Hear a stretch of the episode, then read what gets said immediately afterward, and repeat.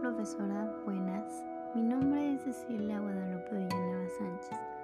Estoy estudiando la licenciatura en Educación Física, Recreación y Deporte.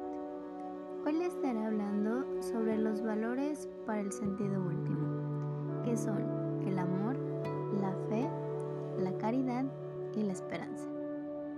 Podríamos decir que los valores del sentido último, también llamados suprasentido, ante el que el ser humano se decide respondiendo hacia su necesidad natural de religarse con su superior. Me gustaría empezar hablando sobre el amor. El amor, sabemos, es un sentimiento de afecto universal que se tiene hacia una persona, animal o cosa. El primer amor es Dios y consecuentemente es posible amar a los demás como a ti mismo por amor a Dios. Después pasamos a la fe, que es como todos sabemos, la creencia y la esperanza personal en la existencia de un ser superior.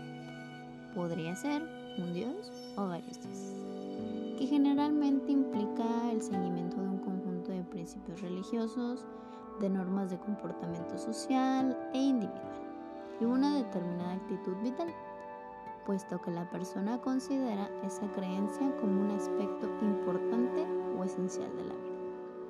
Ahora por tercero está la caridad. Este así como los dos anteriores son virtudes teologales del cristianismo. El cristianismo, que consiste en amar a Dios sobre todas las cosas y al prójimo como a uno mismo.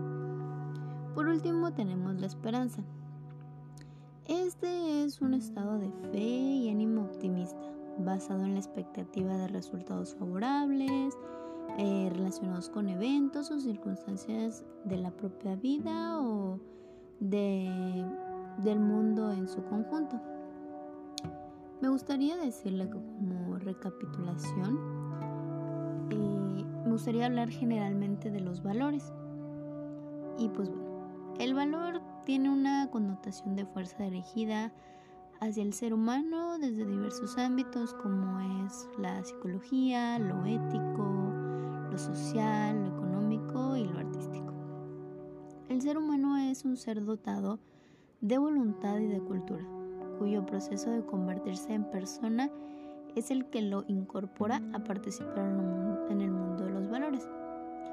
Los valores también son estudiados por la axiología, que constituyen la teoría fisiológica, que conceptualizan las nociones de lo valioso en el campo de lo que es bello, claro, estético y verdadero, como esenciales y cualidades contenidas en las creencias, las creaciones humanas, eh, que es el conocimiento objetivo de los valores, se debe considerar mínimamente desde cuatro ángulos, que estos son el ideal, el empírico, el cultural y personal.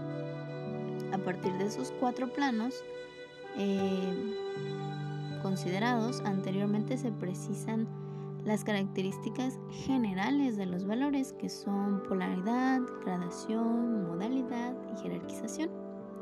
En conclusión, encontramos que los valores son cualidades tanto de las cosas como de las personas que nos hacen preferirnos y escogernos entre una variedad de ellos.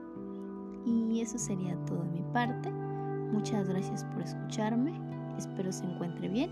Hasta la próxima.